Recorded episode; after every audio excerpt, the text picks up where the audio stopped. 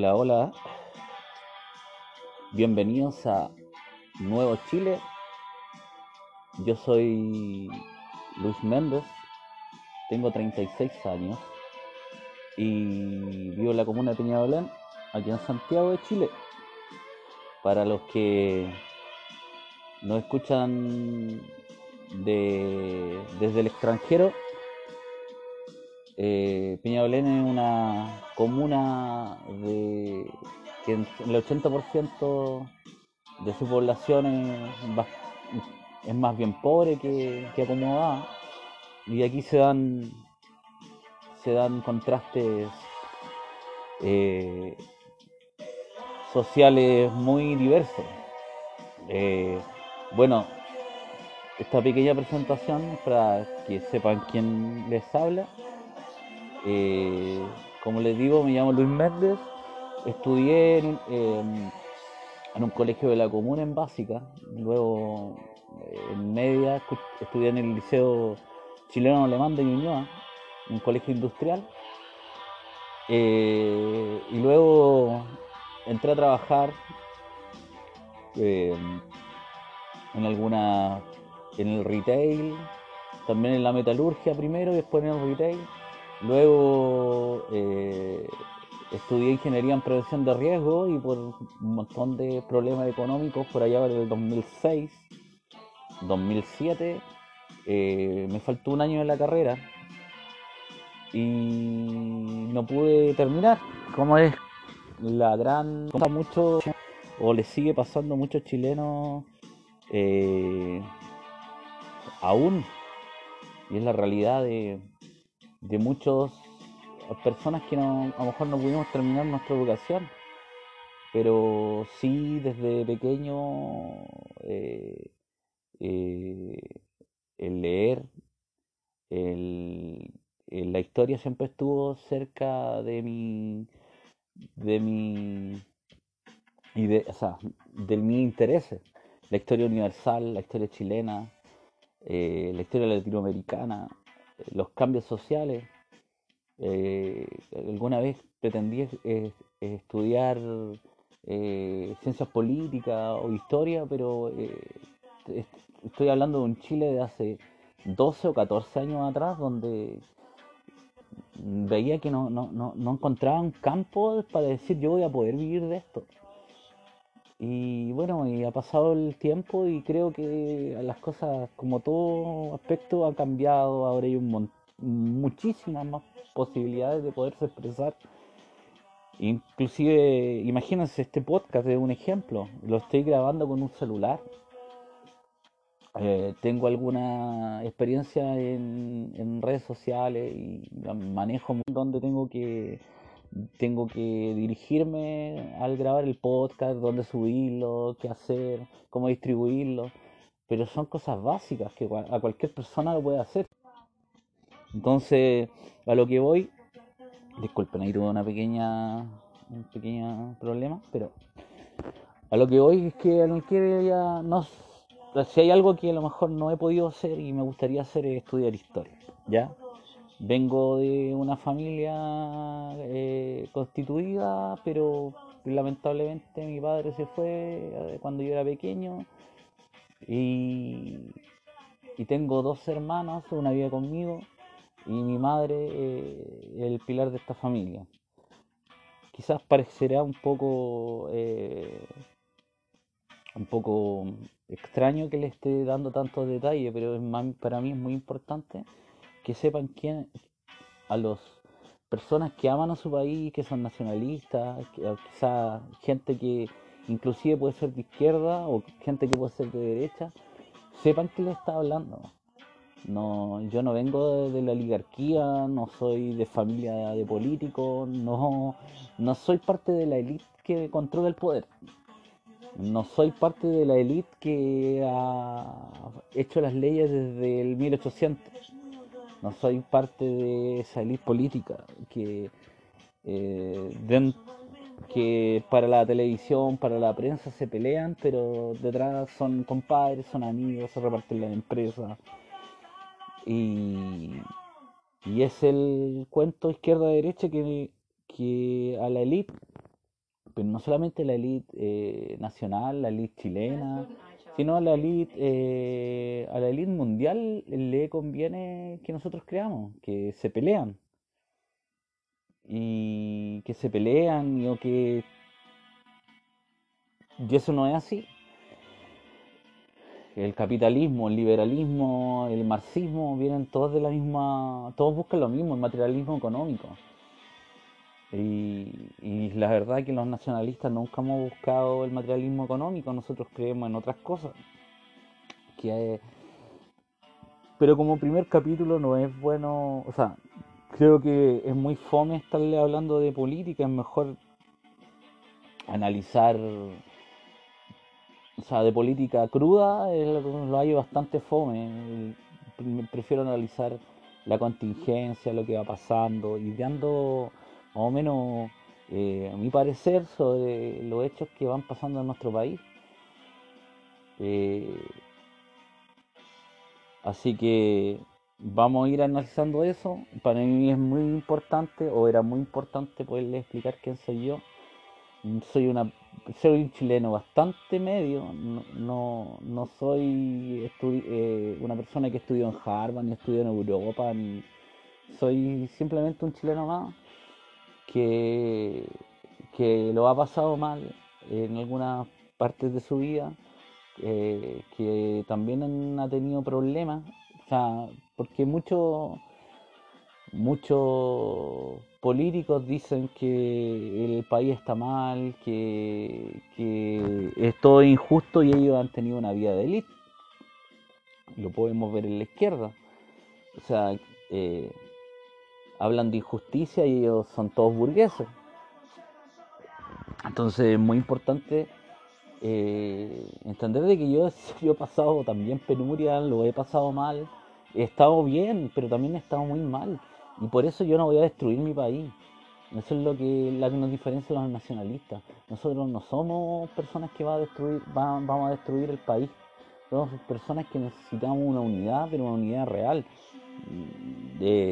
para poder llevar las cosas que nosotros creemos, eh, se necesita una, unidad. Eh, pero no puedes eh, encontrar unidad en algunos sectores políticos como lo que en lo que estamos viendo en este en esta época que nos tocó que me va a tocar analizar así que vamos a empezar a analizar algunos temas de contingencia eh, que esa es la idea de este programa, analizar la contingencia, lo que va ocurriendo, los hechos más importantes. Y de repente me van a disculpar que haya algunos vacíos que creo que hasta el momento no se no sé, no, no, no han aparecido porque este programa lo hago solo. Entonces no tengo ningún no tengo nadie que me que me que me haga tomar un respiro. Y la idea es hacer un programa entretenido, y, que más o menos dure un tiempo prudente para que para poder analizar con tiempo las cosas. Así que vamos a ir por lo primero. Yo creo que lo primero que voy a analizar va a ser lo que pasa en el Partido Socialista, ¿ya? Eh, en el Partido Socialista de Chile. Un partido con bastante eh, antigüedad, un partido antiguísimo. Si no me equivoco, sí, el partido más antiguo eh, en vigencia. Con, con una historia política bastante eh, bastante camaleónica, podríamos decirlo. Si más no recuerdan, los socialistas eh, fueron a fueron a, en una misma lista por allá en el año 39 con los nazistas. Ojo que los nazistas no son nacional, o sea, no era el, el nacionalsocialismo chileno eh, muy diferente al nacionalsocialismo alemán, entonces que no van a salir los que me van a decir que estoy hablando cabezas de pescado.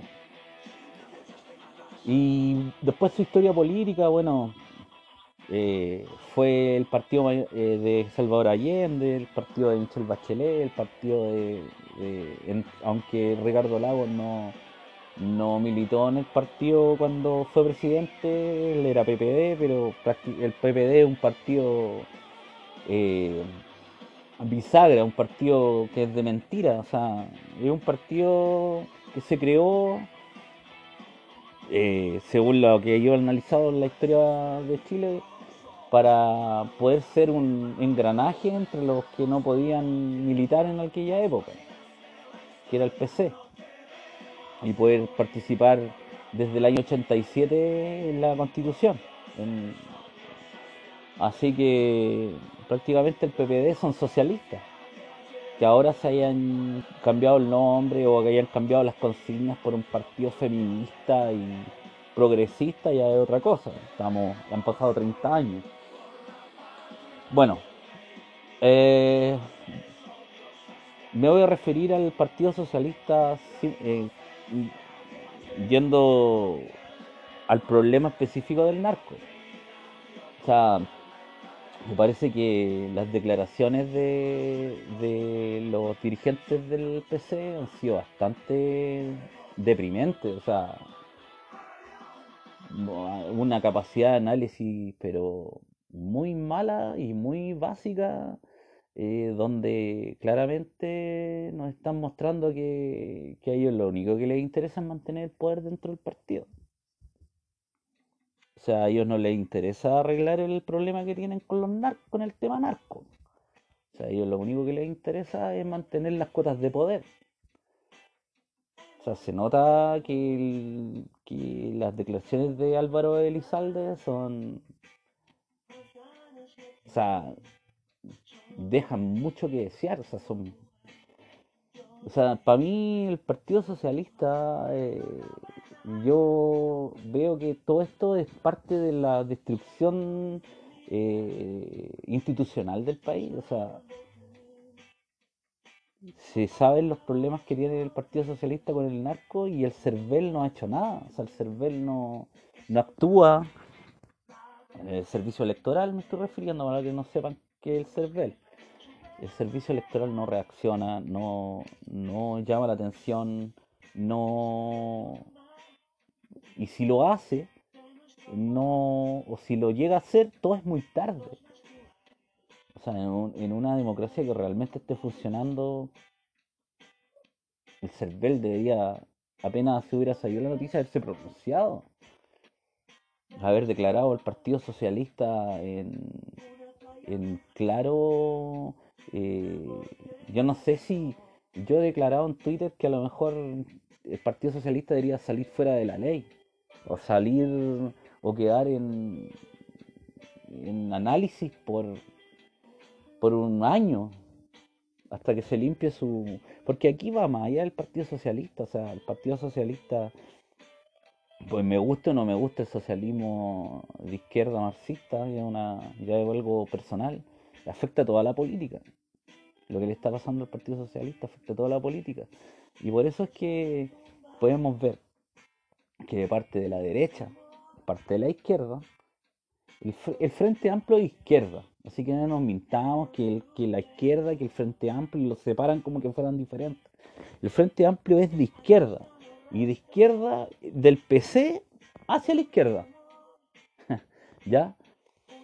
Y izquierda y derecha no se han pronunciado fuertemente ante el tema porque saben y ellos como no les importa eh, quiénes sean los militantes, porque lo que les importa es que hayan militantes, y ojalá mientras más militantes sea mejor, ninguno se pronuncia, porque no pueden, eh, no pueden eh, jurar que no tienen narcos dentro de su de su de su de sus listas de militantes. Entonces, por eso es que vemos una pasividad dentro de, la, de, la, de la élite política sobre el tema. O sea, ni la UDI, RN, Bópoli, eh, el PPD, la ADC o algún partido del Frente Amplio se ha, se ha, referido al tema con, con, con autoridad y decir, "Oh, solucionemos este tema, eh, vamos, eh, esto es grave, eh, que dé explicación al Partido Socialista urgente, ¿no? Una pasividad, pero, pero llega a ser vergonzosa. Así que eso es claro porque la élite se maneja así. O sea, cuando uno habla de la élite política no es que sea resentido, sino que simplemente uno ha estudiado la historia y sabe cómo se comportan la élite. La élite, los sueldos altos de los políticos no tienen un, un- solamente un sentido de decir que son sinvergüenza. Es el sistema de la élite política necesita sueldos altos para corromper a todo el que, pueda quiera, quiera cambiar eso.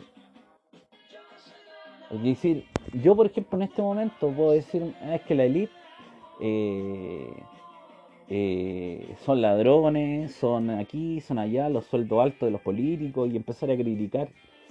Pero si yo llego al Congreso y me pagan 9 millones de pesos, voy a estar tan en contra de eso.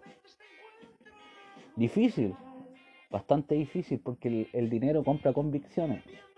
Y el que diga que no es así es un hipócrita. Así que por eso es que es importante eh, ocupar el tema, o sea, si alguien llega o algún partido político llega al llega al, al, Congreso y es nuevo ese partido político eh, y no hay ley de no hay ley de o sea los sueldos no han sido bajados ese partido político tiene que llegar donando esa plata públicamente todas sus bancadas y si eligen cinco diputados eh, mira donamos los 4 millones a esta fundación eh, y es público ¿me entienden? mientras no haya ley es que por eso es que eh, por ejemplo en este tema de la de la de la de la élite política hay hay varias voces que proponen varias varias soluciones pero yo creo que sí lo debería hacer una bancada y yendo al tema del PS así específico eso yo creo que debería haber mucho más mucho más eh, crítica de parte de, de los políticos mismos sobre el tema. Recordemos que Colombia sufrió los estragos del narco introducido en la política. O sea, murieron una cantidad de candidatos presidenciales por el tema del narco eh, en los años 80. Eh, el narco, o sea, los narcos llegaron a tener un a representantes en la Cámara, senadores, y eso no es algo que, que sea eh, un, un invento, que haya sido eh, algo que estemos, eh, puede ser, puede haber sido, no, está documentado y sale hasta en la televisión, en series de televisión, de que eso eh, pasó. Así que, ojo con el tema. Hay que denunciar, los que no somos parte de la élite política, tenemos que tratar de denunciar este tema, unirnos. Eh, en los comentarios de, este podcast o donde há- háganmelo saber. Hay que crear algo ciudadano. Mientras no seamos políticos, los ciudadanos lo que tenemos que hacer es mover la política hacia el lado eh, nacional. O sea, yo sé que en Twitter hay mucha gente que yo sigo y que me siguen que no importa mucho el país, independiente del lado político. Yo sé que hay mucha gente de derecha que me sigue, yo sigo algunas personas, eh, sigo algunas personas de izquierda, que son muy, muy pocas, pero sigo algunas. Y hay realmente gente que le interesa el país. El, el tema es que no, no, en Chile nunca, nunca va a haber un caudillo de la derecha, nunca va a haber un caudillo de la izquierda. Tampoco eh, el tema de los caudillos, caudillo me refiero a, una persona que sea el salvador de la patria, no, eso no, no no va a ocurrir nunca, nunca. Entonces, para que lo tengan claro, no va a ocurrir. Siempre todos los políticos que se ofrecen como el caudillismo tienen intereses. Así que, y ese es un mensaje para la, para para la derecha para la gente de derecha, no para la derecha. ¿Qué me importa la derecha traidora a mí? La gente, las personas, los tuiteros que, que, muchas veces intercambio información, no crean en un caudillo. Y eso me estoy refiriendo precisamente y, claramente a José, Antonio Cast. José Antonio Cast, eh, por más que le ponga la banderita chilena o por ahí, por allá, no es un nacionalista. Los nacionalistas somos diferentes, somos personas que no, no, no buscamos el liberalismo. En el, porque, bueno, porque el liberalismo en, como forma de gobierno, el liberalismo lo único que hace es cierto, una parte se ve beneficiada y, y, el liberalismo va a saber que el país a lo mejor va a crecer pero va a crecer siempre eh, injustamente. El liberalismo lo único que le importa es el dinero. Y en una sociedad, eh, el dinero no puede ser lo más importante. Lejos, lo más importante tiene que ser, tenemos que ser los seres humanos, no el dinero. Por eso es que yo estoy en contra del liberalismo y del marxismo, porque son, son corrientes materialistas eh, políticas. Y el tema del caudillismo le hace mal a... Yo no estoy criticando a José Antonio Cos como persona, no, para nada, pero el caudillismo no, no es la solución. La solución es que, que, que, la gente eh, elija quien quiera elegir, no por un tema de que sea el salvador de la patria o esas cosas, sino porque sea un movimiento donde, eh, donde varias personas piensen lo mismo o piensen parecido, no tenemos por qué pensar igual. Y, y que también los políticos eh, recojan lo que lo que lo que lo que la gente está pidiendo, que es más seguridad, eh, menos terrorismo, más control, más, eh, sobre todo seguridad en la palabra seguridad general, seguridad nacional, seguridad en la Araucanía, seguridad en las calles, eh, seguridad en las comunas más pobres. Em, menos tráfico de droga, menos droga, eh, más control sobre más años de cárcel. Es que hay un montón de cosas que la, el político chileno dejó de, importar. Estamos más preocupados de ser reelegidos que en, en las leyes que realmente a un chileno le importan. O sea, que las drogas tengan 50 años mínimo de cárcel, a ver si algún algún narcotraficante se le va a ocurrir traer mil kilos o mil quinientos kilos de drogas y le damos, no sé, 10 años por cada kilo. Dios mío, ¿cómo se hace en otros países? Entonces, es muy fácil entrar en el mundo de la droga en Chile. las penas siguen siendo muy bajas.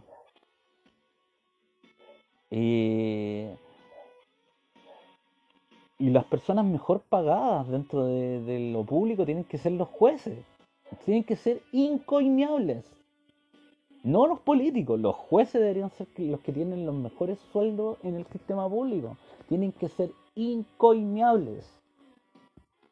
Y algo que, creo que es de sentido común, pero nadie lo habla. Los políticos prefieren tener mejores sueldos. Y toda la burocracia política son los que mejores sueldos tienen porque los cuidan a ellos mismos presidentes de secretarías del Senado, presidentes de que tienen que ver con el tema de la Cámara de Diputados, eh, todo el tema que todos los personajes que ven las platas de los políticos son los que más plata ganan. es un tema que llega a ser ya eh, horrendamente, ya de una vergüenza, pero, pero increíble. Eh, así que, bueno, me fui un poco del tema, pero con el tema del PC yo creo que es importante que hagamos, yo propondría, no sé, eh, hacer presión por Twitter, por redes sociales, eh, sobre estos personajes. O sea, lo que debería hacer Elizalde es renunciar al partido, o sea, a la presidencia, y, y entrar en una, una recesión hasta que se limpie el padrón y, ir a unas nuevas elecciones y eso. Eso, y que se presenten si quieren de nuevo, si no, es el problema, el problema es que tienen que mostrar un real interés de que haya narcos introducidos en el Partido Socialista, y eso es lo que no ve la gente. Eso me encantaría que la gente los castigara, pero eso es lo que lo más probable es que no pase. Porque estos grupos de poder, son los partidos políticos eh, antiguos, lo único que la gente vota como por convicción. O sea, vota por antigüedad. Toda la vida han votado por el Partido Socialista, toda la vida han votado por la UDI. Y es difícil que eso cambie. Entonces, eso con referente al, al narcosocialismo. Ahora me voy a referir al tema de la educación. ¿ya? Voy a tomar, soy muy fanático del mate, así que me voy a tomar un poco. Bueno, sobre el tema de la de la educación, que eso voy a hablar ahora, sobre el tema de la educación. Eh, bueno, es, es, bastante difícil poder analizar el tema de la educación en un podcast de, de no sé, de 45 minutos.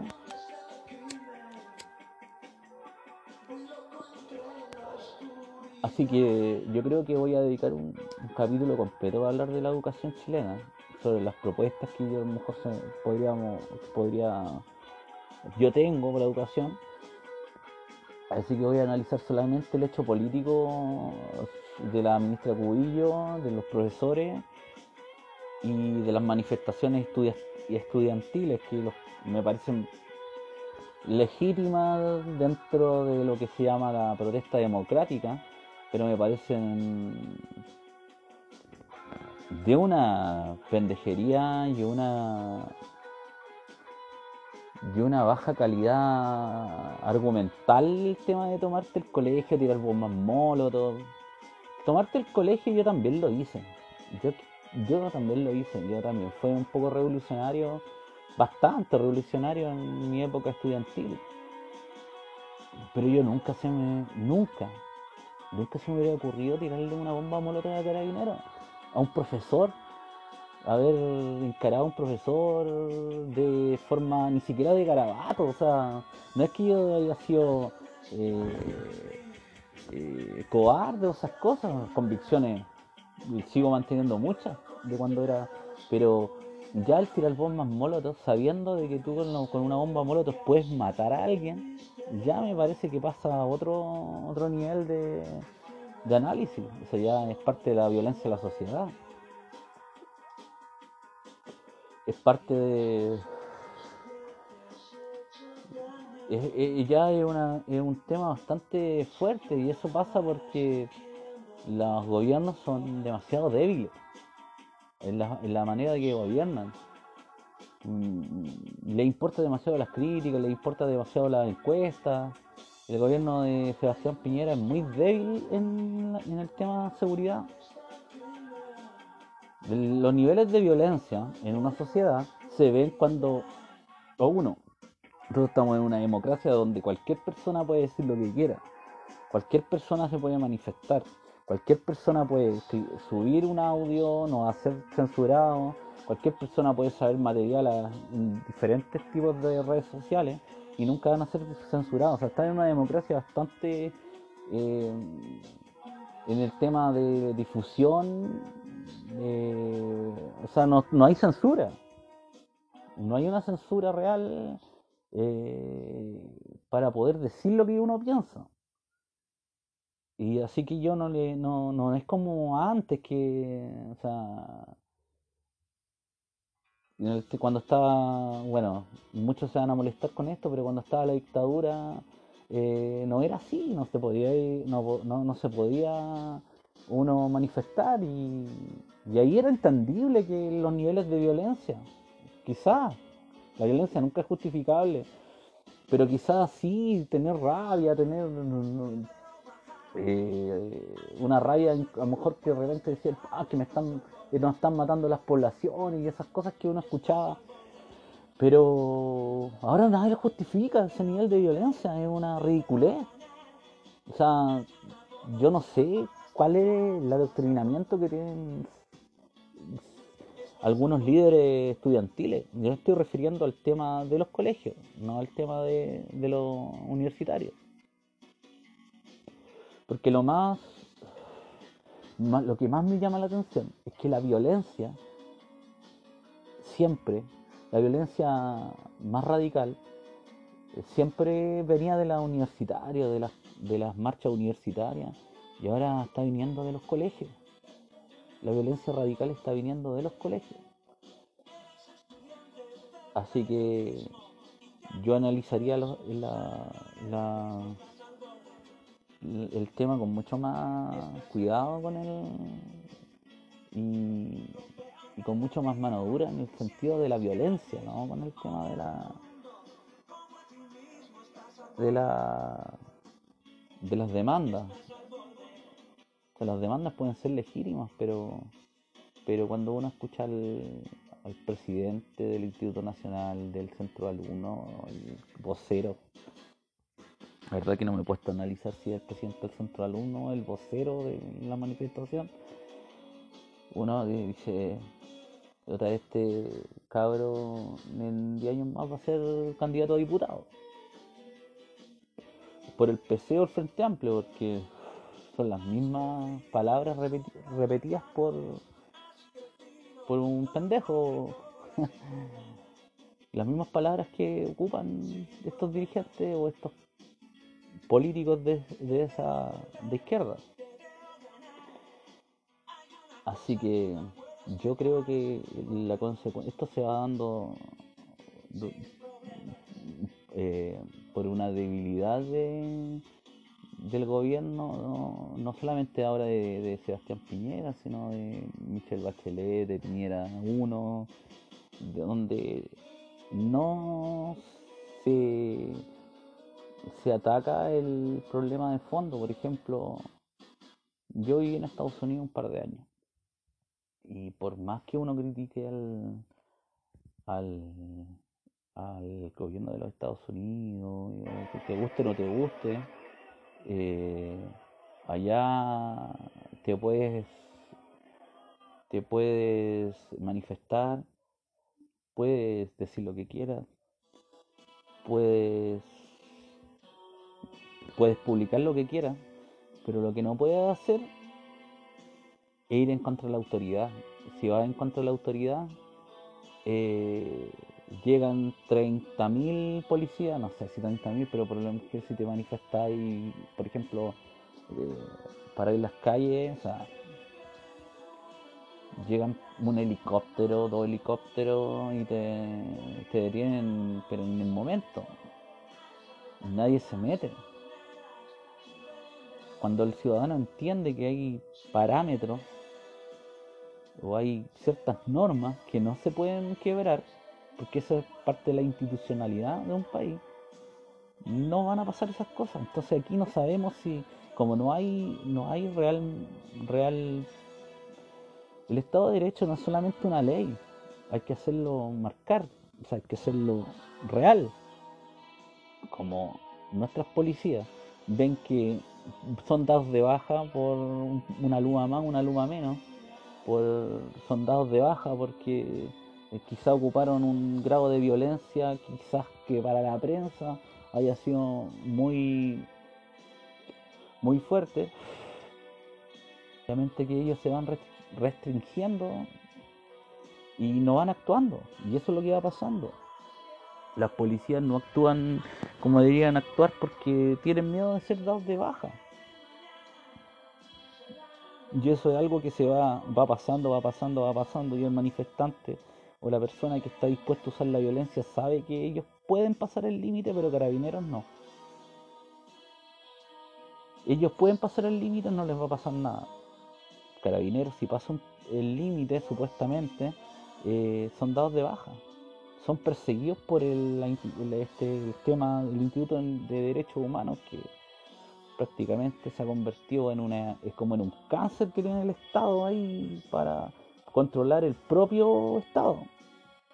O sea, yo nunca. Lo considero una ridiculez tener plata pagada por todos los chilenos, una institución que se dedica a, perseguir a los mismos funcionarios del Estado. Es que es una cuestión, pero es un cáncer. Y eso hay que eliminarlo. Pero no se va a eliminar porque yo lo diga y que estemos de acuerdo, sino hay que hacerlo con, con política. Porque lamentablemente eh, ya está, ya se aprobó, porque muchas personas no fueron a votar o dejaron que durante varios años se aprobaron un montón de leyes en contra del mismo país, en contra del mismo Estado. Así que este tema de los estudiantes, bueno, y el tema de, contra la ministra Cubillos, que, esta, esta profesora la, encaró, más que más allá de, de, que eso... que lo que pasa es que el nivel argumentativo de esta profesora o de quienes la apoyan es tan malo. O sea, si yo tuviera la posibilidad de encontrarme con un ministro de gobierno, le, primero que nace sería muy respetuoso porque por te guste o no te guste, es una persona que está y tiene un grado de, de de autoridad eh, sobre los temas del país que yo en vez de encararla me diría, ¿sabe qué? ¿Por qué no me escucha? ¿Puedo decirle dos palabras?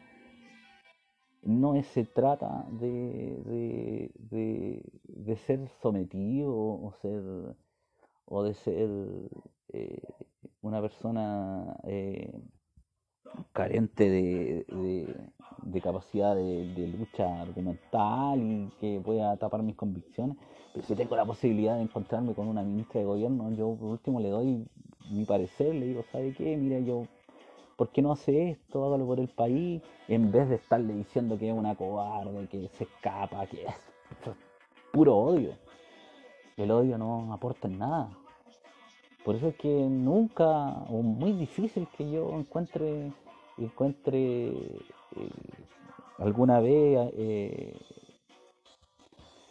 o que sienta empatía por esos tipos de hechos que me parecen de, de un de guagua chica, no, ni siquiera para analizarlo, o sea, creo que y eso de que las reciban con aplauso ya es parte de todo el juego subversivo, donde es como se da el tema, o sea, si ya analizamos que esta profesora ya es del Partido Comunista y es militante, ya se puede entender todo de dónde viene.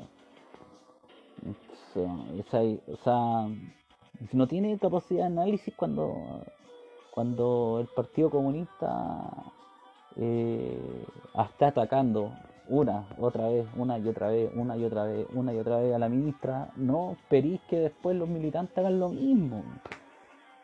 Si el marxismo lo que busca es el caos, siempre ha buscado el caos. Y es parte de su ideología, buscar el caos para llegar al poder. Así que con el tema de el tema con el tema de los estudiantes eh, específicamente sobre la violencia eh, es todo, no estoy diciendo que todo sea culpa del gobierno, pero es parte de la política gubernamental de que la, por la falta de seguridad, la falta de, decisión, las personas, los ciudadanos que se sienten con derecho a usar la violencia, la ocupan con mayor fuerza. ¿Por qué? Porque no son, no son detenidos, no les dan años de cárcel, no hay una muestra que se diga eh, mira, tú no podías hacer esto porque te va a pasar esto. No pasa nada. ¿Y cómo no pasa nada? ocupar la violencia. Así que eso con referente al, al tema de la ministra. Ahora me voy a referir a otro caso. Nos vamos a referir, bueno, cortamente porque cortamente el tema de la inmigración, pero me voy a referir a solamente al tema de, de la frontera en el norte y a líneas generales sobre la inmigración latinoamericana o la inmigración en general sobre qué está ocurriendo en este momento con Chile. Y en líneas generales sobre lo que lo que pienso se debería hacer o se debería haber hecho porque esto partió mal hace rato miren yo tengo un pensamiento bastante bastante contrario a cómo se tomó por parte del gobierno de Chile el tema de Venezuela. Primero que nada, lo primero que todo, que, Piñera se haya ido a instalar allá a, Cúcuta eh, fue un error estratégico. Porque lo más probable es que con Cúcuta no iba a terminar la dictadura. Porque cuando tú tienes el poder de las Fuerzas Armadas, es muy difícil que esa dictadura termine eh, si no es por una intervención militar. O sea, es una cuestión pro, una cuestión básica de que se le debería haber asesorado a Sebastián Piñera de eso. Si no hay una intervención militar, no va a terminar esa dictadura. A menos que haya un, proceso de diálogo que va a durar. Maduro, cuando termine su supuesto mandato presidencial, eh, recién va a entrar a conversar y, para y ahí quizás puede que pueda el poder pero antes de su mandato él no va a dejar el poder teniendo las fuerzas militares. Es una cuestión que deberían haberlo asesorado mejor a Sebastián Piñera. Eh, el hecho de que haya ido a Cúcuta eh, y se haya mostrado a, todo el mundo y haber dicho que los venezolanos eh, tenían, merecían, tenían todo, todo el, el, apoyo de Chile y todo eso, ¿qué terminó pasando? Que como Maduro no cayó, que era lo que yo pensaba, que no iba a caer, los venezolanos siguieron saliendo de su país siguieron saliendo de su país, siguieron saliendo de su país, y como es natural en cualquier país eh, lo haría, empiezan a restringir la cantidad de personas que ingresan porque se empiezan a afectar su economía, afectar su economía. Imagínense, no están naciendo ciudadanos del país, pero están entrando igual, entrando, entrando, entrando, entrando, entrando gente. Entonces los países como Ecuador, Perú, eh, empezaron a restringir esa, esa entrada de, ciudadanos eh, venezolanos y empezaron a, venir a Chile. Empezaron a venir a Chile y, y, y ahora vemos que hay un, hay, no sé si son miles o cientos de, de venezolanos varados en la, en la frontera, ya incluso exigiendo al gobierno chileno que los deje entrar, o sea, ni siquiera pidiendo, eh, o sea, por favor, déjenos entrar. Piñera, yo vi un video que decía Piñera, tú que prometiste que iba a estar siempre con nosotros, no sea hipócrita o algo así. O sea, grueso horror haber ido a Cúcuta, grueso horror. Un gobierno nacionalista lo que hace dice, mira, cerramos fronteras, cerrar fronteras no significa que la frontera va a estar cerrada y nadie va a salir, no. Cerrar fronteras significa eh, dar un comunicado y decir, mira, para estos ciudadanos de estas nacionalidades no podemos eh, eh, permitir más el ingreso por un tema de seguridad nacional y porque el país ya no, no puede seguir ingresando más, más gente de forma masiva porque el país no tiene las condiciones para poderlos recibir. Si nosotros fuéramos un país eh, desarrollado, un país avanzado, un país que necesitara mano de obra, que necesitara llenar puestos de trabajo, bienvenido sea. Yo tampoco soy un... El nacionalismo no significa que nosotros no queremos a los extranjeros, o sea, olvídense de eso. Significa que, que el país no tiene la capacidad para recibir más extranjeros. Porque el estancamiento no es solamente el estancamiento económico que tiene Chile, no es solamente por la mala política eh, eh, económica que, tuvo Bachelet, sino, o el gobierno de Bachelet, sino es que también por una cantidad impresionante de inmigrantes que han entrado. Chile es un país pequeñísimo en cantidad de población imagínense que en 10 años entrado un millón de personas. Un millón de personas. Entonces no hay que ser no hay que ser ni siquiera nacionalista darse cuenta de que de que sí ha afectado la, la, inmigración, ha afectado la economía y no le afectan los ricos, los ricos, la, élite política habla de que no afecta la inmigración y esto y aquí, que allá, que no afecta. Ellos que saben que a ellos nunca les va a afectar la inmigración si son son ricos, nacieron en cuna de oro. El rico, ellos nacieron en cuna de oro, jamás les va a afectar la inmigración. Al que le afecta la inmigración somos a nosotros, los pobres, los que tenemos que salir a buscar trabajo, los que tenemos que, eh, pelear por un cupo de trabajo, por, por, la gente que tiene que, que, se da cuenta de que las filas son han crecido en los consultorios, que han crecido en los hospitales, que ven que se les da subsidio habitacional a ciudadanos que ni siquiera nacieron acá. Y ese es el problema. Que hay muchísima gente que ha postulado subsidios habitacionales y, ves que, se las dan a haitianos, a venezolanos, colombianos. Y no es un tema de odio ni, como lo quiere llevar siempre la izquierda, es un tema de, de identidad nacional y un tema que que los que hemos nacido aquí hemos construido este país. Desde el momento que yo nazco, empezó a, contribuir a este país. No es lo mismo una persona que llega a los treinta y tantos, a los cuarenta y tantos años a un país, recién empieza a construir su vida ahí. Mm, es obvio que la persona que nació debería tener más derechos. Y eso, para los de derecha que no comparten esto, fíjate que en Estados Unidos por lo menos en California, donde yo viví, el que tiene el ciudadano gana un sueldo, porque ahí hay sueldo mínimo por hora, gana un sueldo. En California eran 13 dólares el mínimo para el ciudadano. Y para el que tiene la, la green card, que el que tiene eh, permiso para trabajar, eran 11,5. O sea, los americanos son racistas, los americanos son, son Estados Unidos es un país que esa es una política de es una política nacionalista aunque digáis no es que ya son liberales sí está bien pero son cosas que van marcando la diferencia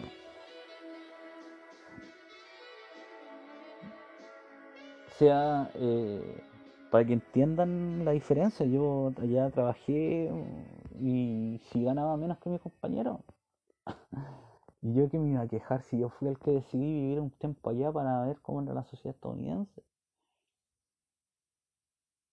Eh, fue una decisión personal que algún día les voy a contar. Para ver cómo era la sociedad estadounidense, cómo era el país. Eh, eso es lo que quería quería probar, pero bueno, viendo el tema de Venezuela, eh, se manejó mal el tema. Ahora, ya con, el tema de Cúcuta y todo lo que ha pasado, Chile lo que debería hacer es, cerrar fronteras y comerse todas las críticas que le van a caer a Piñera de parte de la izquierda. Bueno, si realmente quisiera un poquito al país, eh, va a tener que hacerlo. Porque van a empezar a llegar miles y miles y miles de personas. Ahora el tema de lo también, miren, un montón de, noticias que he visto estas últimas semanas sobre dominicanos, se nos está llenando de dominicanos. yo no digo que los dominicanos sean malas personas y eso, pero lamentablemente la inmigración que está llegando no es la mejor. Y me van a salir los de izquierda a decir, ay, que hay, por estáis diciendo que hay ciudadanos de primera y segunda clase. No, no, no, no es eso. Me van a decir, no, es que los que, si tú, a ti te encantaría que los que llegaran fueran europeos. Todos esos argumentos son una basura. Por la, la evidencia, la evidencia es que lamentablemente están llegando un montón y un montón de personas que vienen a delinquir. Entonces, si ya no damos abasto, si el país no da abasto con los delincuentes que tenemos en Chile, eh, no recibamos más delincuentes de otros países. Así que con el tema de la inmigración, cerrar frontera sería lo más, lo más, lo más inteligente y lo más nacionalista y lo más y lo que yo haría cerrar frontera para algunas nacionalidades eh, y solamente con la visa de turismo recibir gente durante dos años, dos años, dos, dos tres años y que la porque porque el país está estancado y eso es una realidad que los políticos digan que no es que estamos creciendo al 3 al 4 eso es maquinaria díganme a quién, a, la gente pobre, en qué le ayuda que, Chile crezca un 3%, un 4%, si no vemos nada de eso. Eso, las, todas las macro son pura basura. A nosotros no nos interesa que haya más trabajo.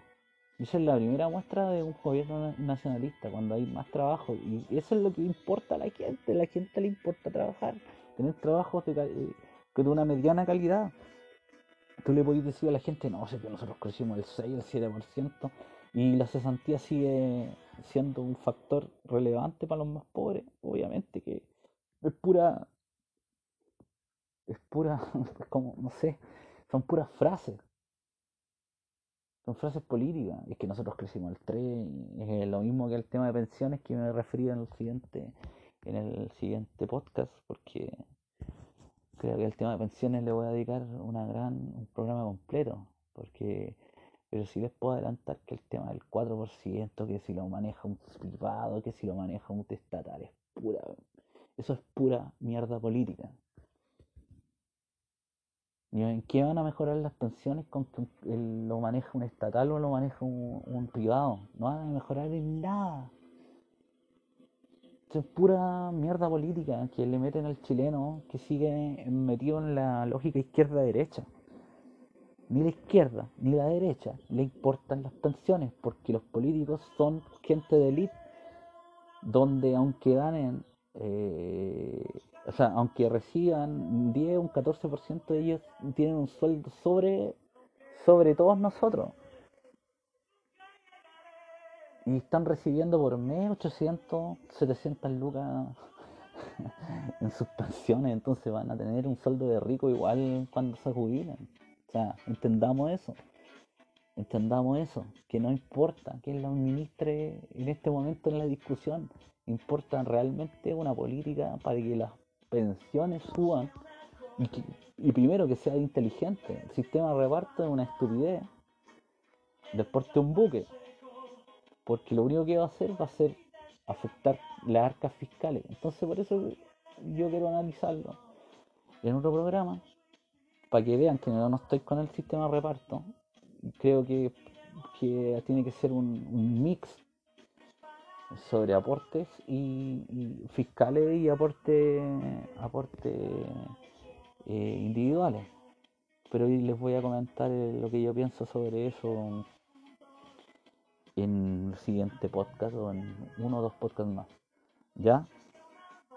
Así que de eso les voy a hablar en el siguiente tema. Ojalá me hayan, me, dejen algún comentario.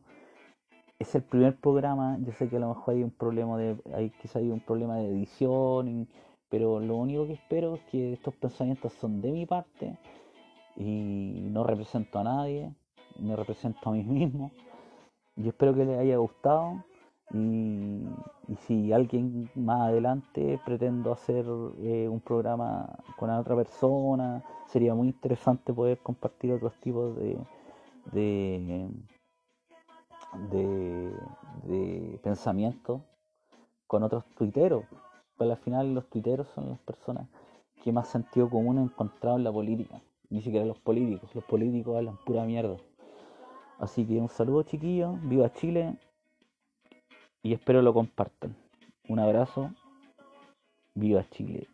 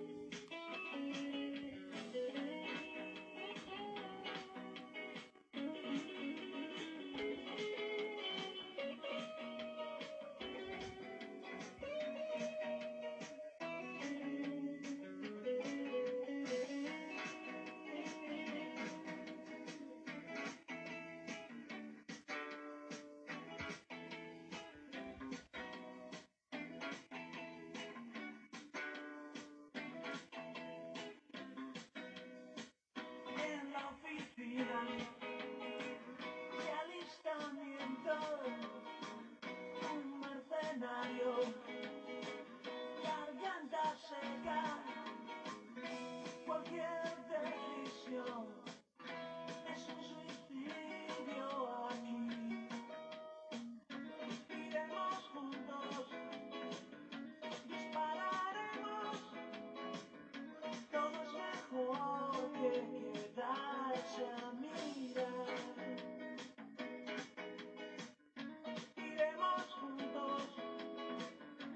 la pialina.